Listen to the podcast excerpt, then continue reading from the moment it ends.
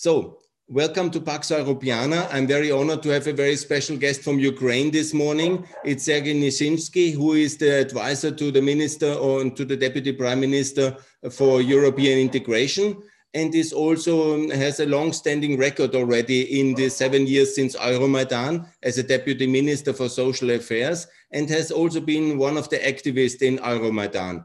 I'm very much uh, honored that you take time this morning to discuss with Pax Europiana, and I would like to welcome you very much and also give you the floor to introduce yourself to the international audience.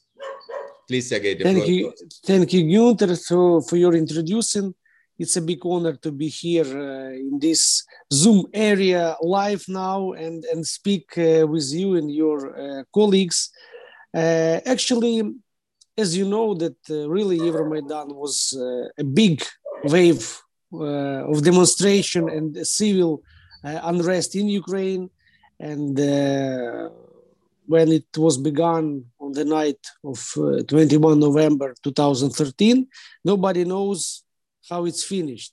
But all people come into the streets, to the central streets, to open the hearts, to open the all glory and that's why this revolution called it like revolution of glory because since 2004 when we got first orange revolution and it was there are no nobody killed nobody uh, uh, put in the prisons. But now another situation 2013 situation changed and the um, government and pro-russians um, spy soldiers was very active they will kill people. And uh, for us was very important to protect each uh, other. And first of all it's students because uh, the, the last uh, last step it was when a lot of students uh, was beaten on the Khreshchatyk uh, central city in Kiev but anyway how you say that already seven years uh, how the, the revolution of glory in 2013 finished and the, the protests were sparked by the Ukrainian government's decision to suspend uh, the signing of an association agreement with European Union. Instead, uh, choosing uh, uh choosing closer uh, ties to Russia and the Eurasian Economic Unit in general. But uh, for me, also important that uh, after that, people uh, started more consolidate, and people started more um, uh, more effective in in government. They tried to. Uh, to change new way, new new um, steps for for opening and, and reforms for for society, and create new society, refreshing society. It was actually the main aim of, um, of the people who, who come into revolution. Uh, of course, the situation escalated after the violent uh, dispersal uh, of protest, uh, protesters on 30 November, uh, leading to many more protesters joining and uh, this during the Euromaidan, uh, there were protests and uh, clashes, clashes with police throughout the Ukraine, especially at the Maidan. Uh, personally, I was surprised because uh, more than two million people was coming in in uh, the streets, and I, I remember actually around and maybe one uh, or more, a little bit um, billion people coming to Euromaidan in 2004 in Orange Revolution, but it was, as I told you, was another situation that uh, troops started to kill people, and uh, it was really shock to, to each one uh, of, of us, like students, like protests. And of course, uh, I remember the time when in 2000, 13, I finished my research uh, in in, uh, in, civil law, and uh, I remember when I come into to the streets and, and joined to the protest. my my colleagues, my students, my my friends from the other um, jobs, but it was really dangerous situation. It was difficult situation. During this time, I remember when uh, finished uh, this situation in 2004 because uh, it was you know post um, revolution syndrome when people still on the on the situation of uh, disoriented of situation of uh, un, un uh, mm, uh, understandable of, of, of uh, what happened exactly in the government because government was also broken and when poroshenko is coming in 2014 uh, of course, people f- felt that it was the, the spirit of, of Euromaidan coming, and a lot, a lot of people joined. I remember when uh, I was I just back from the United States because uh, I was uh, studying in uh, in Washington D.C. in some uh, National Attorney Association project program, and uh, it was uh, for, for, public policy and uh, policy making program. And when I finished this course and coming back in Ukraine, I, I, decided to, of course, to join to government again and uh, started uh, in immigration service in Ukraine uh, to help all our refugees in IDPs uh, who live in Ukraine and coming from the east of Ukraine and move to, to Kiev city especially.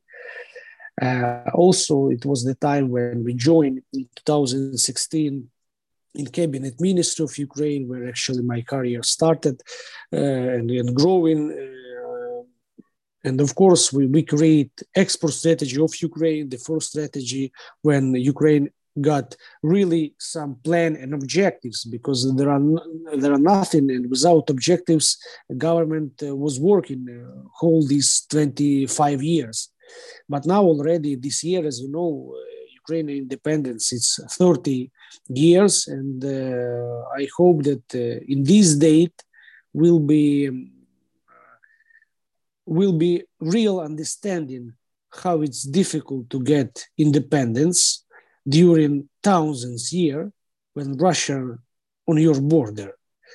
Some of my friends asked me, but yes, you're a young country. Other my friends from Europe said, yes, but um, you're old country because uh, your language uh, um, from Kievska Rus uh, coming uh, a long time ago, it was thousands years. And after that uh, created Russia, Belarus, and other countries and I every time answer that uh, yes, it's true, but uh, you can imagine how it's difficult to protect independence when on the borders Russia. And now we see that Russian aggression, unfortunately, every day is coming and the escalation and the uh, situation now on the borders. You, you heard, I think, that uh, also today the G7 countries they claim that uh, they protect Ukrainian sovereignty and dignity, uh, that uh, because Ukraine, its first step. Second can be Poland, second can be Germany, second can be other European um, unit in general in the European countries. And if we are not protect Ukraine, uh, it's only first step of some some behavior of uh, Russian troops and Putin, of course. Okay, it's a very dangerous situation today in 2021 again, with the Russian troops amassing at the Ukrainian-Russian border. And it's all connected, I think, to the pro-European direction of Ukraine, which started at the Euromaidan in 2014. You were personally there, and it was one of the key turning points of European history, maybe the key uh, turning point of European history in recent years. And can you describe how was the mood of the young people who carried this revolution? Did they want to join Europe? Was Europe in the center? And is there a pro-European sentiment in Ukraine today?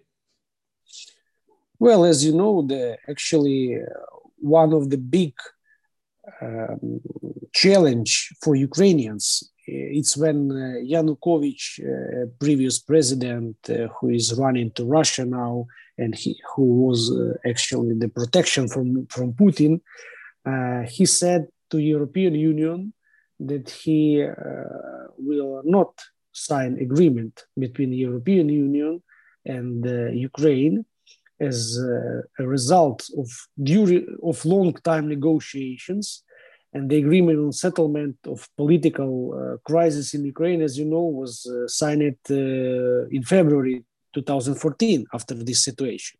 And people coming to, to Maidan, to, to Khreshchatyk Center city, um, and, and, and, protect and claim our European um, movements in future.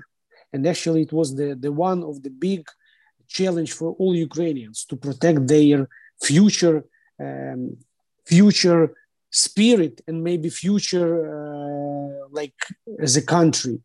Because we everyone knows that there are two ways for ukrainians or european way or again pro-russians pro-ussr uh, way because uh, we, we, we every day watching TV and looking what happened in Belarus. And actually, its movements, what can be 10 years ago, mm, uh, 16 years ago in the Orange Revolution in Ukraine. And we, of course, protect the situation. We felt this.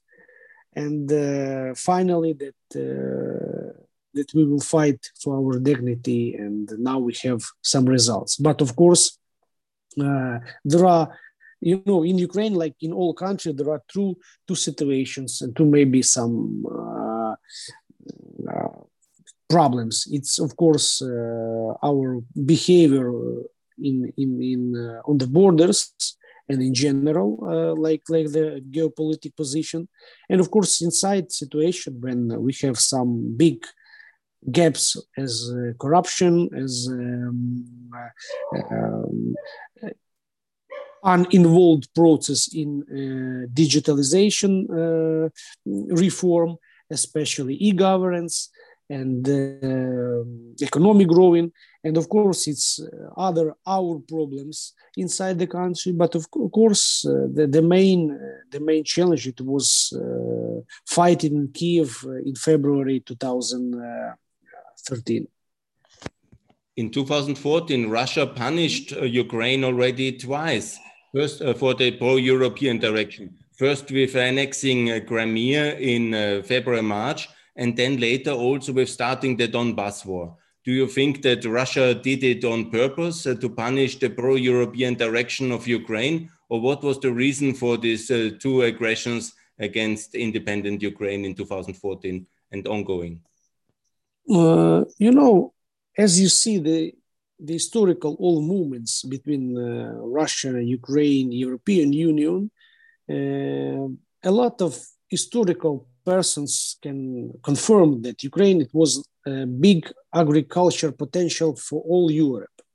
It's a big territory with uh, amazing land, with amazing agro um, opportunities, and opportunities for whole the, the Europe. As you know, and you see the strategy 2030 in uh, FAO, Food Organization Program, the big gap in our future it's actually uh, it's actually the, the poor people and a lot of uh, problem with the lands with the um, products and the hungry people it's actually the our future in all the world. That's why the countries like Ukraine, uh, in, in accordance of their um, geopolitical uh, geopolitical uh, territory situation and amazing lands, gave opportunity to streamline all products, export policy, uh, trade policy with Europe, and uh, promote their goods to, to new markets. Because as you know 195 mar- uh, uh, export products goes to russia. It's amazing because uh, all ukrainian uh, sme they cannot have opportunity to to grow it. They cannot have opportunity to show their uh, effective products to Euro- uh, european union and also in china. Because as you know there are no any companies uh, before uh, in trade in China, they was every time Moscow was in the middle between agreement of Ukraine, China, Ukraine, European Union. And when we pick up all documents, we saw that a, a lot of uh, Russian companies was inside uh, and was between uh, the trade memorandum and trade agreements between uh, our SMEs and big uh, agriculture uh, holdings. So what we can say that really very important to to streamline these agreements to arrange the process when all contracts should be direct to European Union, because as you see during these um, four years, market with European Union growing per 65%. It's amazing. It's amazing. And of course, we're growing with China. It's 98% just for uh, one year. It's really amazing uh, situation. And uh, by the way, uh, also Ukraine and China are uh, interested now in the liberalization of uh, export for Ukrainian companies. And as more than 60% of Ukrainian export is oriented on China now because it's huge market and we have the problem also in China that uh, they cannot give permission to export honey, uh, milk, meat, because Russian spy uh, policy was or you work in uh, with Moscow and with Moscow company or nobody uh, sh should not touch Ukrainian SMEs. So now the diplomacy uh, policy and our uh, government uh, relation between China and of course European Union gave opportunity to get direct contract between our countries and of course growing GDP. So you have also been um, responsible for drafting the export strategy of Ukraine and the economic situation of Ukraine has completely changed since 2014 and it's reoriented towards the European Union and China now. Yes, but but China is not, you know, only exports. China actually it's opportunity for investments because a lot of people talking about the export, but uh, I prefer talking about trade in general because you know trade is more globally because it's also import, it's also uh, investments, it's also um, export of services, not only goods, and because services for for, for some uh, if, for example, infrastructure project, it's also amazing opportunity. But also we have some gaps. Uh, for example, mm, in 2017, uh, Kiev city as capital of Ukraine signed memorandum with um, some infrastructure com company in China to build new a few stations uh, in Ukraine, metro station, underground station. And unfortunately, uh, during four years, uh, there are no any movements. So we already have uh, this memorandum, but there are no any movements from uh, China side. Of course, China and has the strategy per hundred years. Ukraine has strategy per five years.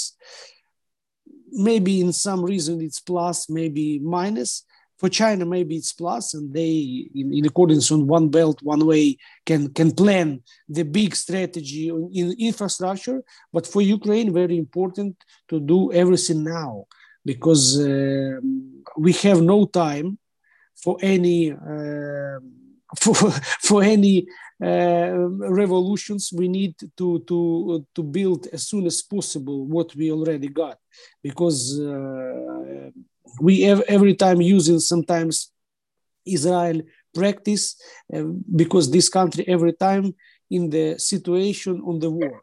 They every time felt um, felt some dangerous uh, border situation and they know how for example to, to live in this situation. And very often our uh, our historical um, persons they they uh, give this example because it's really sometimes true we now felt every time Russians uh, windy from the east and from the sometimes uh, Crimea because you know a lot of uh, ships and troops uh, there. So. Sergey, one of the big challenges was also the refugee disaster, which started with the Donbass war. You were also personally responsible to help the refugees uh, from Donbass. And can you describe some of your activities and how big the challenge was in 2014 and 15? Yes, actually, at this period, uh, I was working in immigration service of Ukraine, and I remember how many people coming from the east to to the Kiev to other cities, and uh, just looking simple things is to find the job, to find the work, uh, to find the, the, accommodation, and of course to find opportunity how to integrate uh, in the center of Europe. Uh, because sometimes people who live in, in, in the east, uh, in, close to the border of Russia, they they felt and, and really Ukrainians. Yes, they speak Russians, but they felt Ukrainians. And that's why they come in and to bring peace uh, and, and, bring all all behavior from the their region to Kiev. And very important to integrate. Uh, it was integration in, in Kiev city. Uh, of course,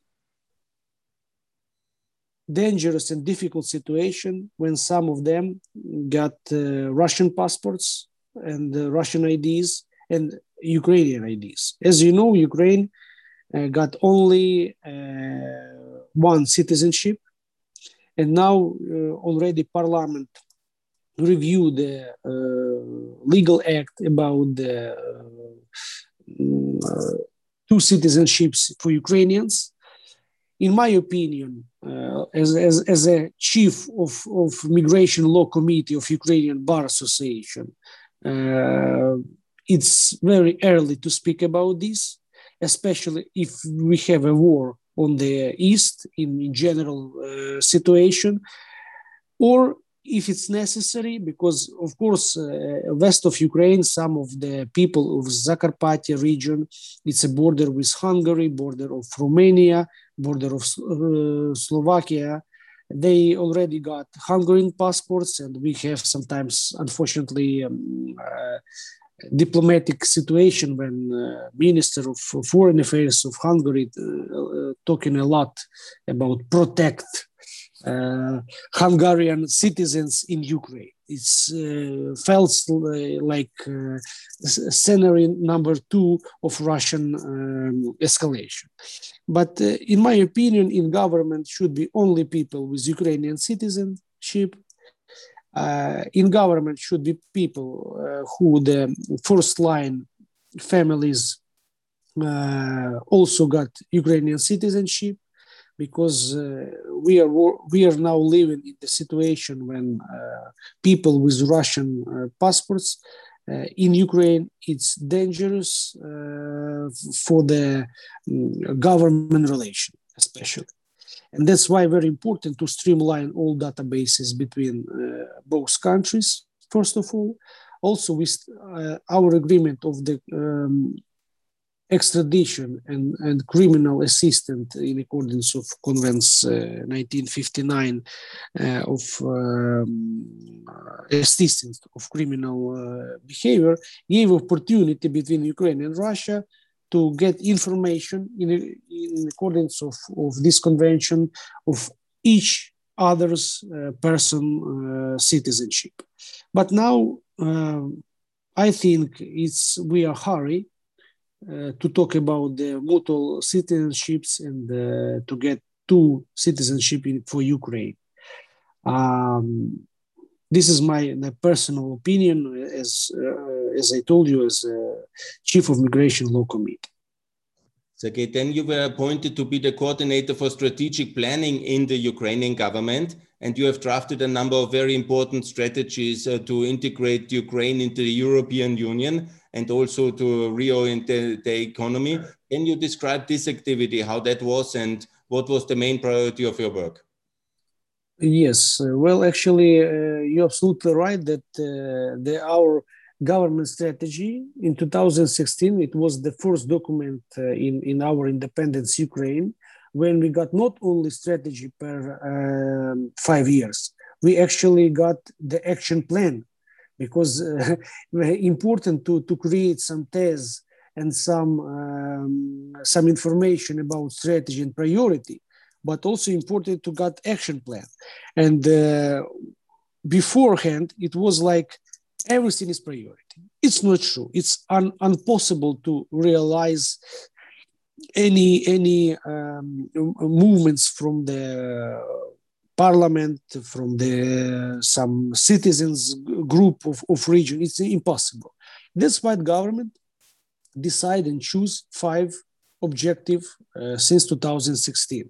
It was uh, economic growing, it was uh, e-governance, uh, it was uh, human capital, of course, uh, it was the um, anti-corruption and security, and of course protection of our borders and the escalation of the Russian troops. It's actually the, the five main goals what we uh, got still uh, until today and the action plan uh, created in accordance of these five objectives. Also during this period, it was in the constitution of Ukraine written that Ukraine wants to be a NATO and EU member. You know, what is the, um, direction of your country? Do you really want? Is this a widely shared opinion? And what is your opinion about the European Union response to that? Thank you for this question. Actually, it's very, uh, very, very sensitive and uh, very actual question, is in my uh, opinion. Of course, every one of us, of Ukrainians, understood that uh, our troops, our equipment, uh, with our aggressive country on the east, uh, it's minimum what we can uh, show and, and protect any cities. It's true. Uh, we're talking a lot and maybe more than 20 years about the NATO.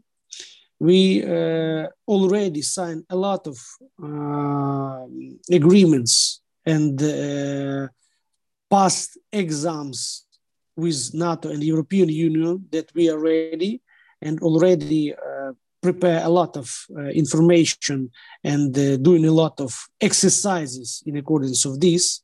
And in my opinion, Ukraine is ready to be in the NATO. Also, as you know, since 2014, when Ukraine signed the memorandum and agreement actually between the European Union and Ukraine, uh, why the actually people and coming in the Euromaidan, uh, also, since this year, started uh, realize um, other um, other stipulations to, to, to these uh, NATO uh, agreements. And as you know, that uh, a lot of job doing uh, Olga Stefanishin as a deputy prime minister for, for this uh, job, um, Ivanna Klympush-Tsintsadze, who, who previous was vice prime minister for, for this position. And actually all the Office for European Integration doing a lot to promote this situation in Ukraine, to protect all our uh,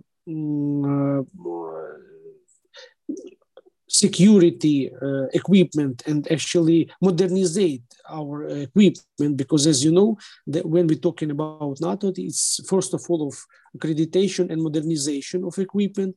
It's actually educated people and especially educated since english language until um, european behavior uh, and working with european standards uh, modernization and other things. And when we also talking about NATO, it's per, first of all, it's uh, creation of a generation who want to protect country, uh, not by paper, but also by uh, hands and uh, by equipment. So you think Ukraine is ready technically to join NATO now? I'm absolutely agree and uh, sure that Ukraine is ready. And of course, we have pro-Russian party in Ukraine who still uh, involved in this process and uh, spend thousands dollars uh, in, in promotion, uh, anti-promotion that it's bad for Ukraine, that we need to go to Russia and uh, other bad things. But anyway, uh, it's new generation of Ukrainians. They more and more independence they every year of our independence its creation of our new nations 30 years uh, if my age is 37 now so you can imagine how many new people uh, the generation of z alpha coming in, in, in Ukraine, born in Ukraine, and they Ukrainians. They are not born in USSR. They born in Ukraine, and that's why they more mm, uh, more um, knowledgeable about independence and how they it's difficult to, to get this uh, in, in our country. So that's why I believe in our society. And I felt that really, maybe, in my opinion, more 19% of new generation, it's people until 35, until 40 years ready to, to um, go to NATO. Uh, maybe the people who is very, who is oldest, who was born in USSR, especially the age like our grandmas, grandpas, they may be still afraid in general. Uh, any any movements uh, of security, any movements of military in, in country, because uh, whole their life they live in, under the the um, aggressive of uh, KGB, aggressive of uh, Russia, and they in general don't want to to touch uh, weapon uh, anywhere. So that's why uh, it's actually there's some phobia and of, of, these people and of course we understand that because uh, everyone has grandpas and grandmas and they know how it's difficult to, to discuss about that but of course all of ukrainians want to quality protection of our countries Sergey, in 2019, you were appointed Deputy Minister for Social Policy and also for EU integration of the uh, Welfare Ministry. Can you describe also the future of Ukraine in the European Union? What was your experience in the response in cooperating with the European institutions? And do you see Ukraine as a full member of the European Union? Absolutely. Ukraine already in accordance of uh, their behavior of social policy already in this uh, statute of, of European uh, countries.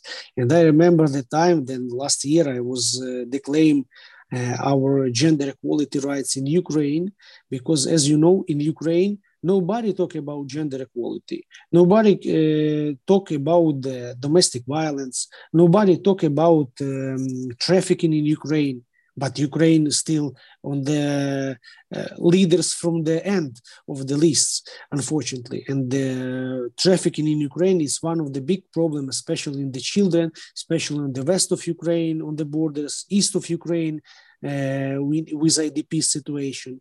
And um, as you know, also that in accordance with the program Pulse, it's the, the database uh, program of European Union when uh, mm, European Union can just to review what kind in some points of European integration in accordance of association other any ministers and ministry policies already uh, done. And uh, for me, it was big honor that uh, in 2019, uh, Ministry of Social Policy was number two in all government organization who um, um, finished all exercises of this agreement and actually gave 100 results uh, of uh, per 2014. It's of course a lot of um, it was really a lot of work, but uh, I think that it, were, it was very big our victory in, inside of the country. Now, unfortunately, situation another, and uh, a lot of rates goes down. But uh, I I believe that uh, I'm every time positive, as you know, that uh, I every time believe that um, it's it's maybe temporary situation, and uh, we will change this as soon as possible. Let me ask you, because you also have a strong legal background, you worked as a prosecutor as well. Uh, the situation is um, how uh, much of the regulatory alignment of uh, the Ukraine of Ukraine with the European Union has already happened in terms of the takeover of the DCFTA, for example, in your area in social policy. Well, if we're talking about, for example, cooperation between uh, police, uh, our police, general prosecutor's office, and especially with Ministry of Social Policy, because it's also very close questions, especially in the trafficking, domestic violence.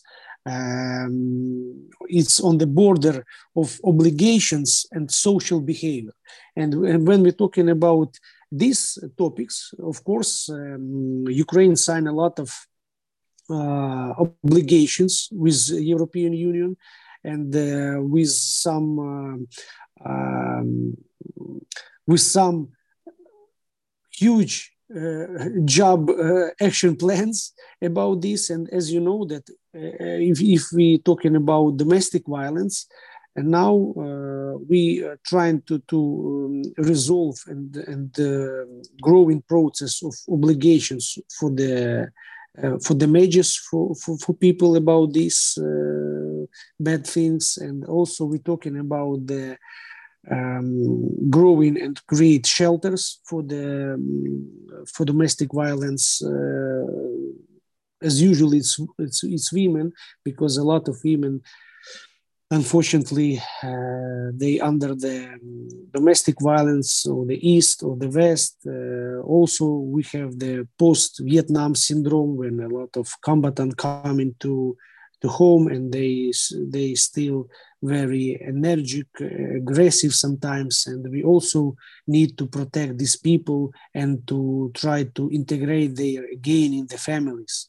And it's it's it's a huge job in social policy in prosecutor's office because uh, when when combatants back in Ukraine from the fields of the war, of course they they uh, they they need to assist they need psychological assistance they need job they need every time to to remind for what they do in this to protect their lives uh, but so we, we have compl- complex and a lot of um, uh, problems in social policy because uh, you will never find a country after maybe Armenia and Azerbaijan who has how, uh, who has uh, a lot of people of IDPs Ukraine got one million four hundred ten thousand uh, people of IDPs.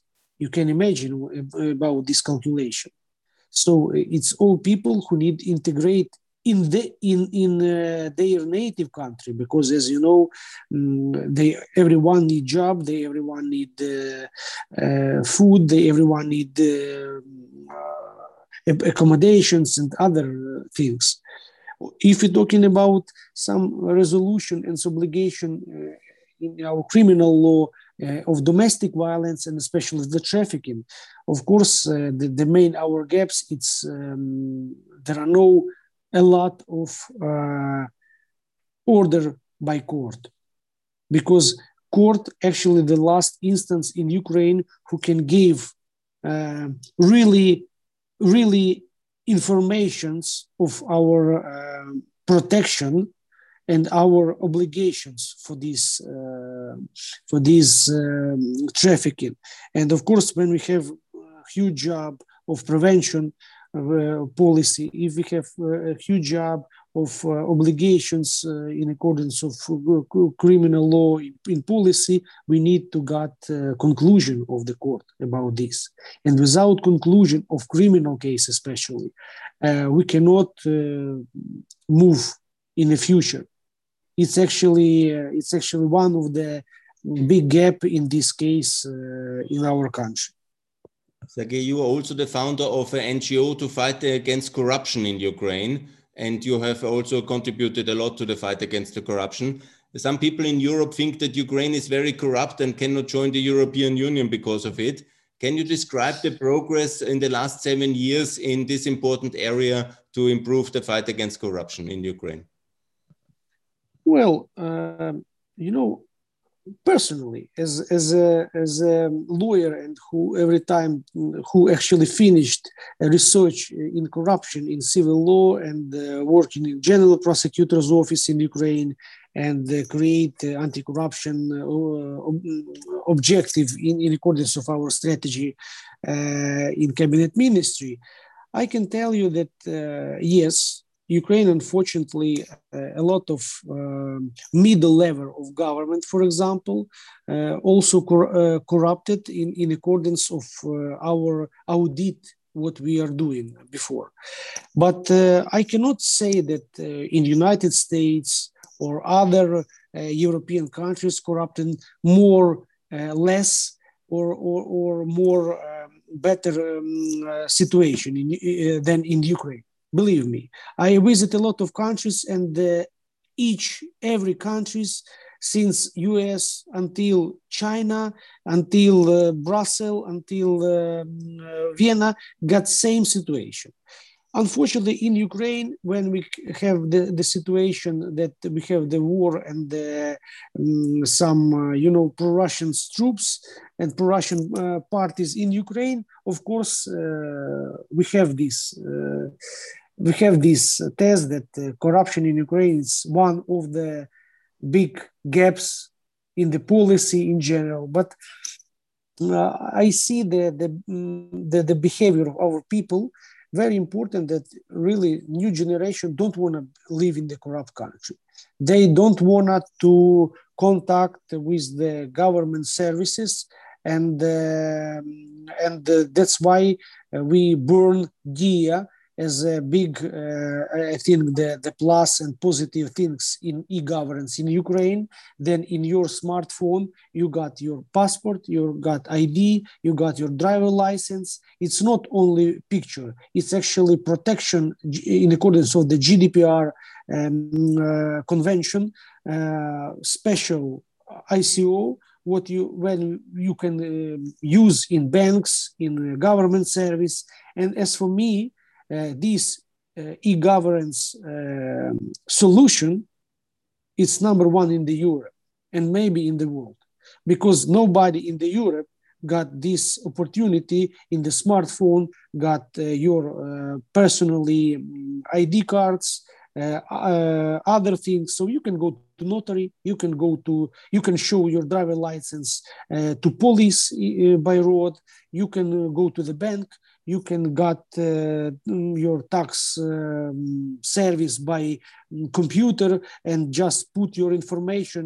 and uh, just show face id or put uh, your special code. So minimization of contact of government service it's amazing uh, solution to and, and of course prevention for the corruption. As for me these steps the best solution for not only for ukraine for all countries.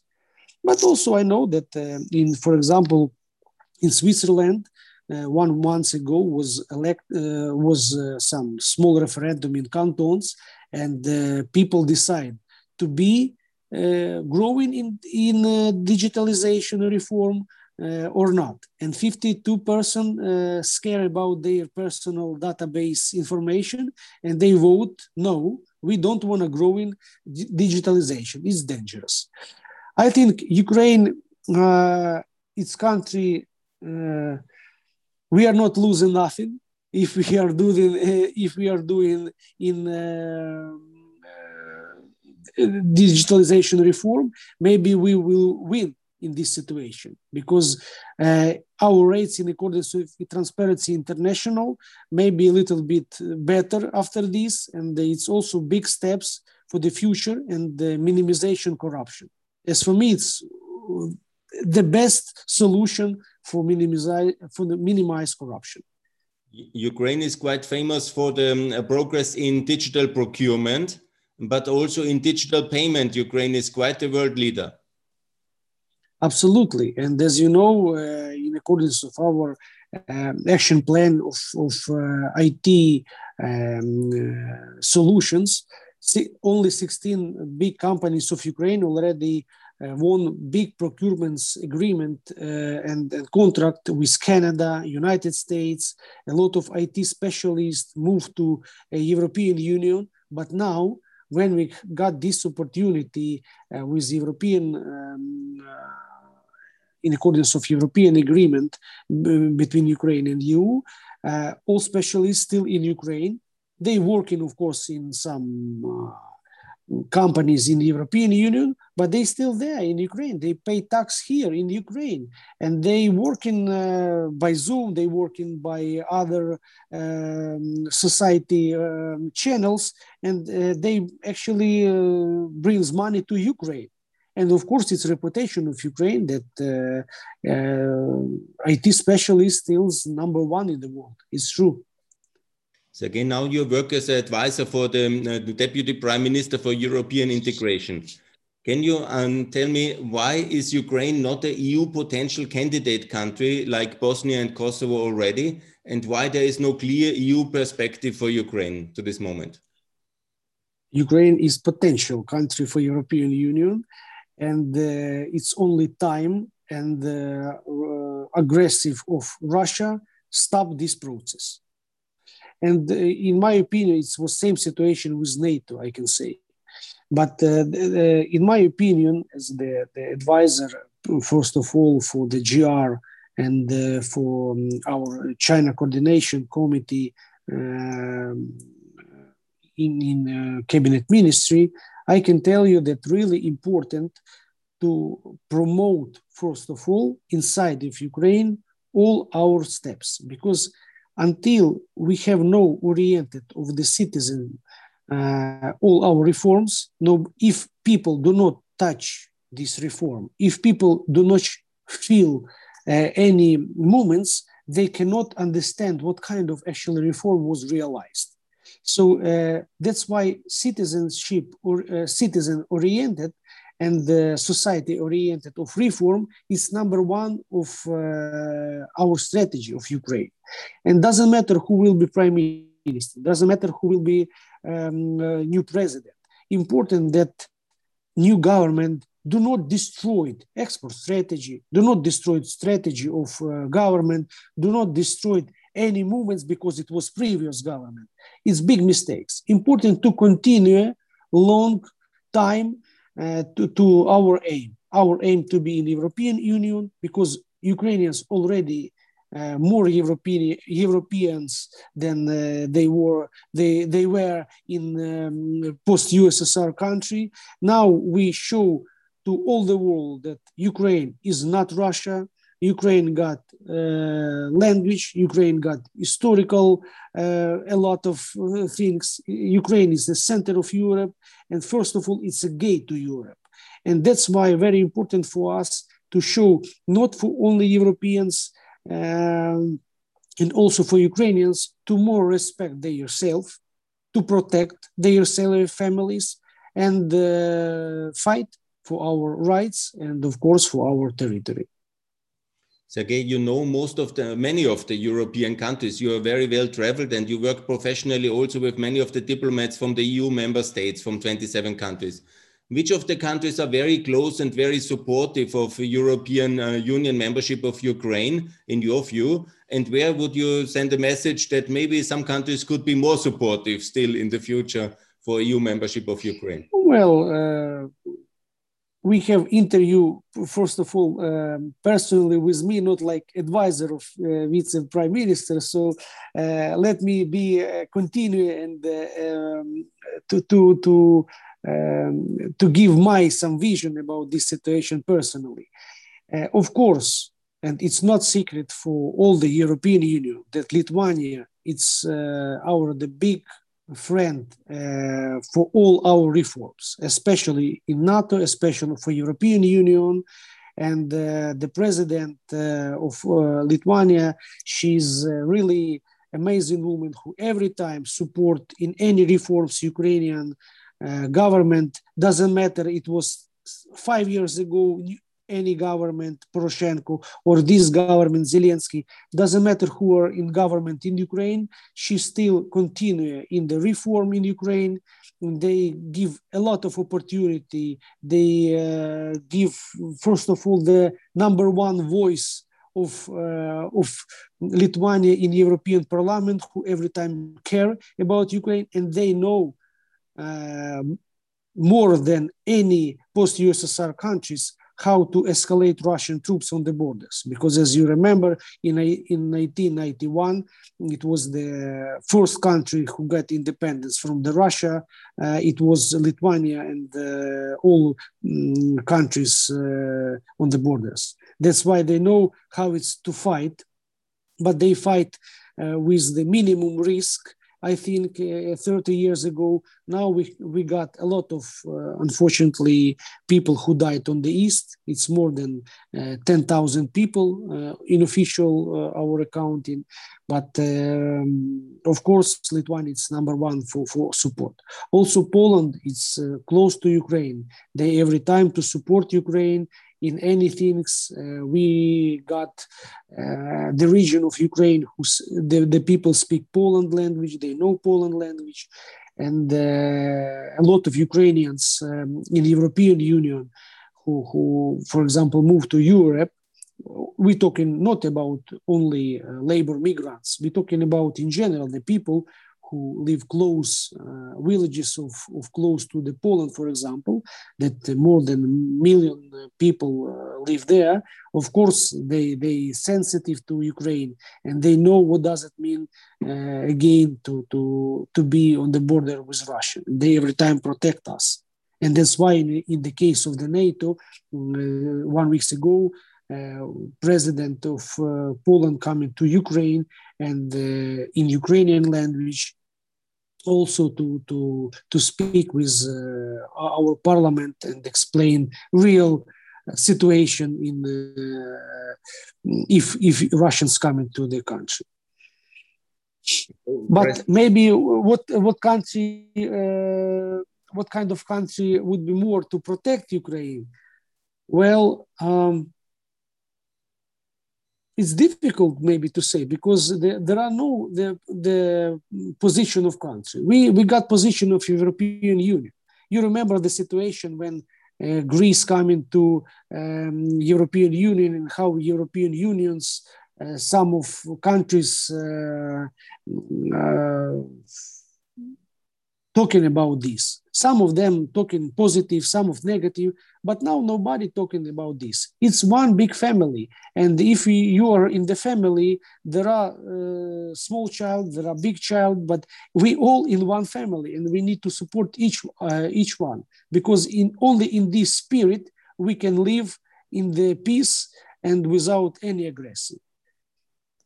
Sergey, you are one of the few in Ukraine who also knows many of the new candidate countries um, which uh, uh, want to join together with Ukraine. You know, for example, Albania very well. You have been traveling there. Can you describe a bit uh, how is the cooperation with the other countries who want to join the European Union? Do you form alliances with Albania, with Macedonia, with Montenegro? Do you work together in the institutions with these countries? Of course, Balkans is very also close to Ukraine, uh, not only because we have uh, sea ports between our countries, especially uh, especially Croatia, very close to Ukraine in some other uh, export uh, trade uh, relation, but Albania in 2017 it was the time when Ukraine signed a few agreements with Ukraine especially to the trade of the meat, milk, and uh, some agri some agro uh, agro uh, foods. But unfortunately, it's for uh, for Ukraine, it's uh, not big market like Albania. But for promotion their products, Albania is amazing country just to promote new products for this market. Uh, exactly, if we're talking about um, some trade relations, as usually Albania use mm, uh, Kosovo and um, uh, Serbian port for, for trade relation in general. We'd like to, to, of course, to work directly. And uh, as you know, already we have the, the direction flight to uh, Tirana from Ukraine. Also, we um, work with uh, Odessa, our port, working with Port Durrës in Albania, and they working well, especially in on the um, not only agro agro goods, but also in the metal, also on the um, uh, some uh, uh forest um, spare parts for for some uh, furniture. So they working in this case very well. And of course, Albania can very nice gate for Balkans also uh, because you know the not very easy situation with Kosovo because the position of policy with Kosovo Ukraine uh, still uh, still not um, acceptable. Uh, like uh, like situation in the in the international area. And if you remember, the our Ukrainian football team um, when was uh, drought that that we played with Kosovo. Um, decide do not play in the Kosovo field because it means that we are agree this geopolitical position uh, with Kosovo. And that, that, that's why Ukraine decided to play this game in Cyprus.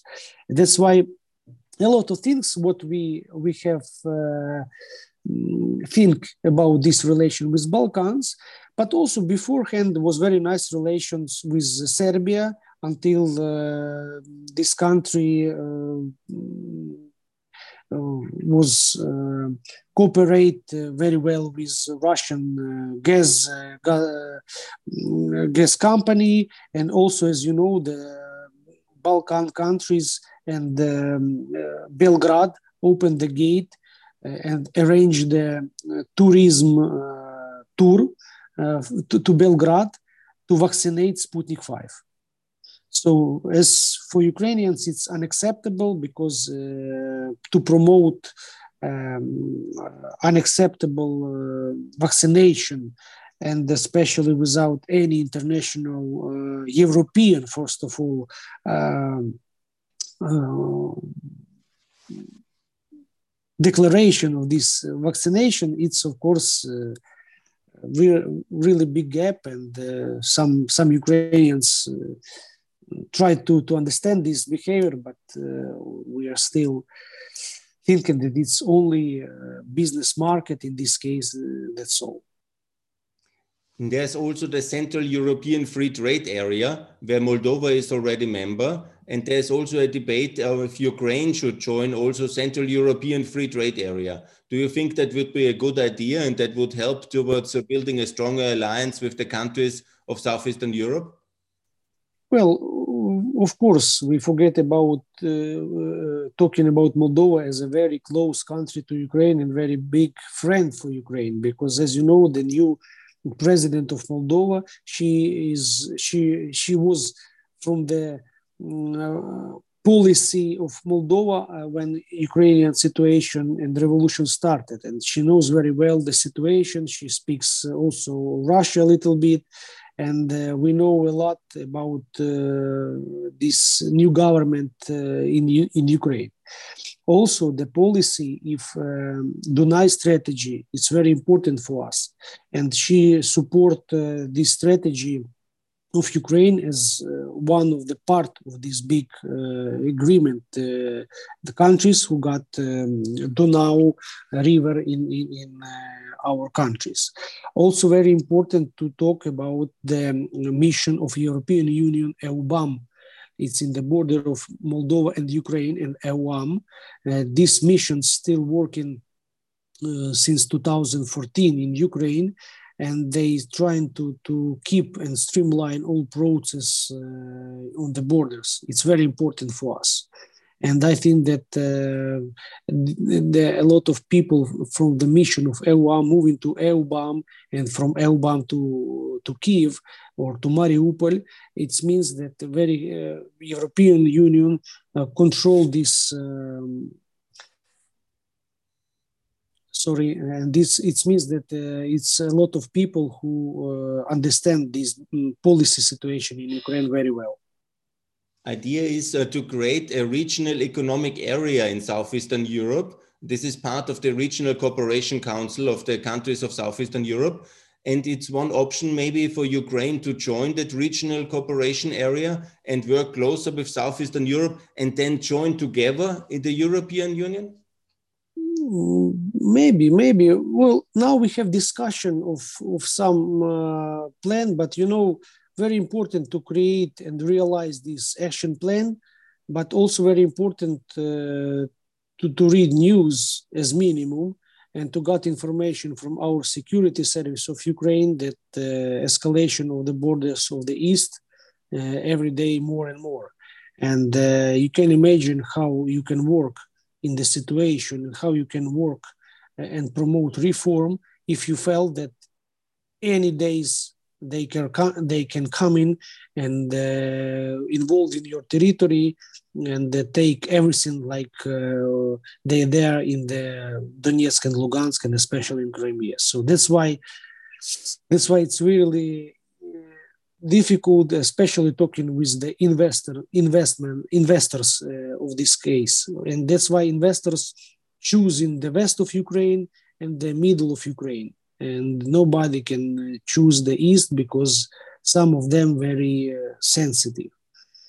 But for, for some China and the Russians, uh, pro-Russians, uh, China mm, uh, companies, they sometimes prefer to, to see all opportunities of the East because they know that any time it will be in Ukraine and now everything is cheap and they ready to invest uh, in any factories in any things in Ukraine. It's, they understood risks but they're ready to the fight in the courts in the future with Russia. So it's also position, but anyway, we got the situation what uh, what we got. Why is Russia amassing so many troops at the Ukrainian border? What's their intention? Do they plan to go to war again? War? Well, uh, well, uh, if we streamline all our dialogues today, you see that uh, every year Ukraine open new opportunities for European countries. Ukraine concentrate and uh, sign direct, directly agreements of trade with European countries and in the world, US, Canada, China. Uh, Ukraine lose a lot of money. Also, Ukraine wanna to show their uh, powerful in uh, post-USSR country, in especially in the world. Russia try, they don't need Crimea.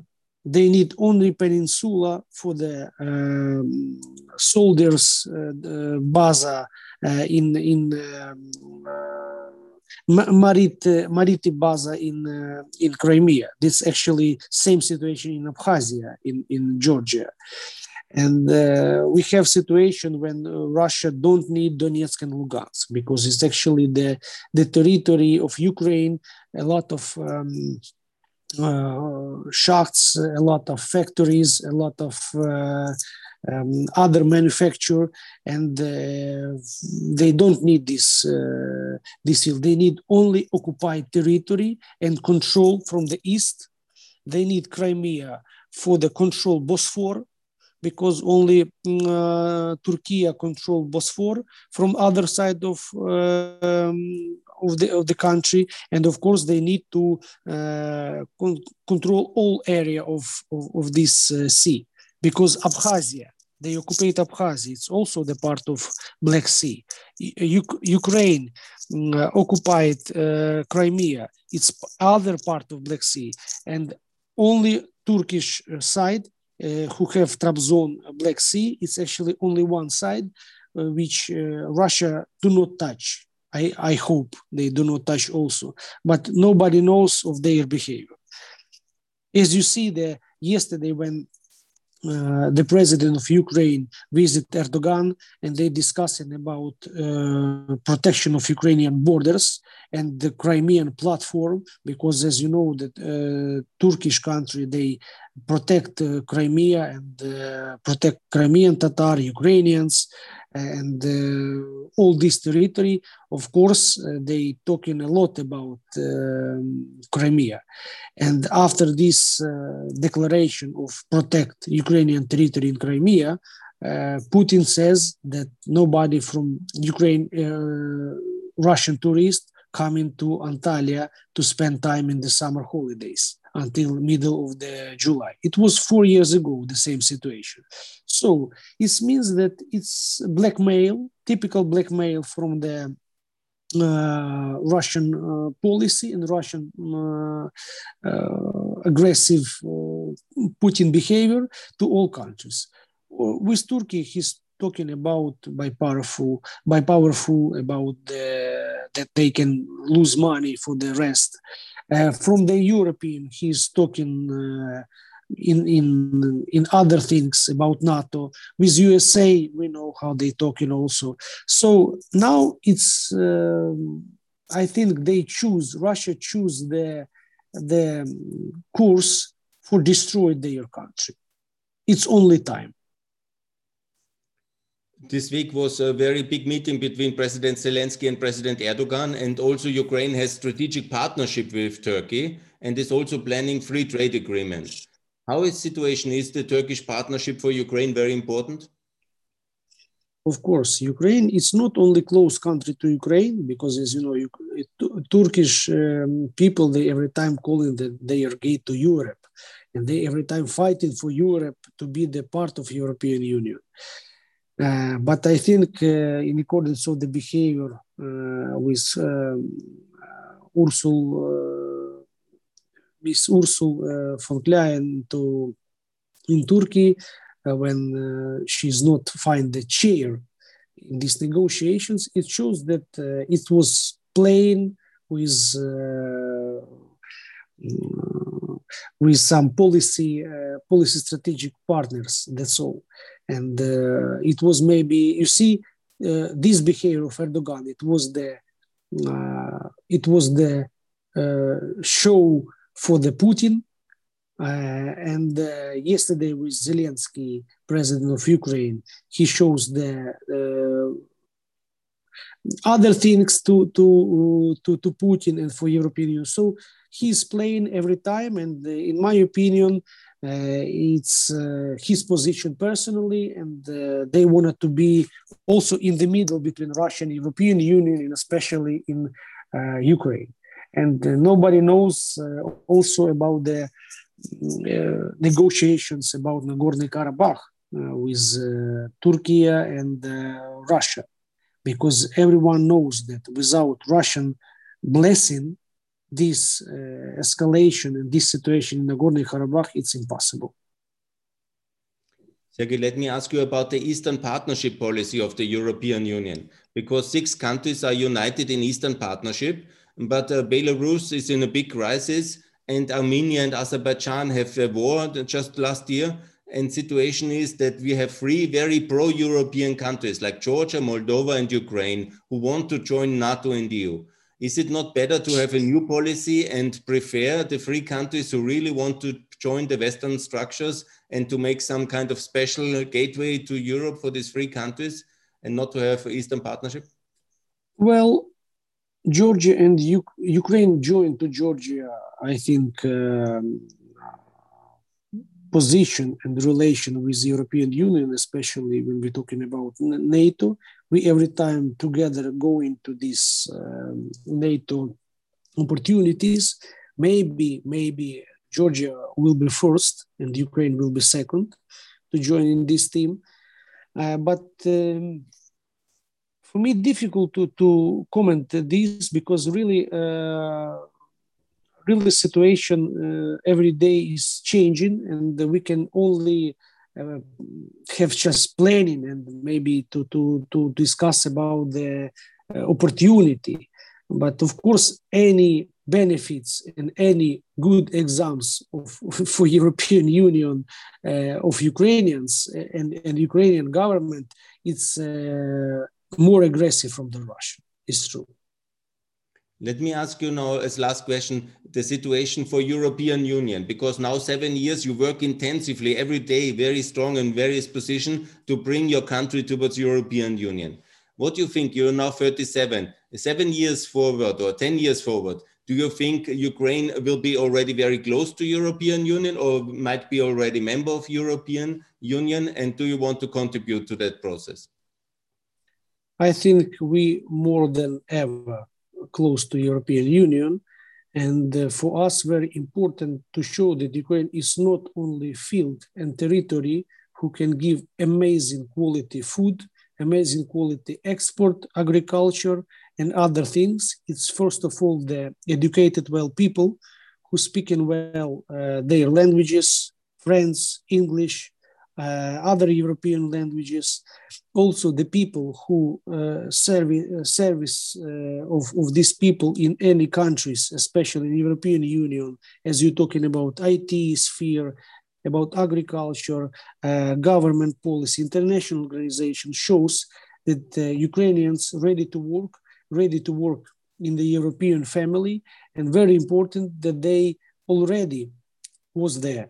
Important that the territory and the borders, uh, sometimes, of course, borders better to be border with Germany and uh, uh, Romania and Poland, but not with the Russia. And it's actually explaining a lot in all our situation. And the reform during these seven years, especially in uh, e-governance, showed that Ukraine minimize corruption in all uh, services of government.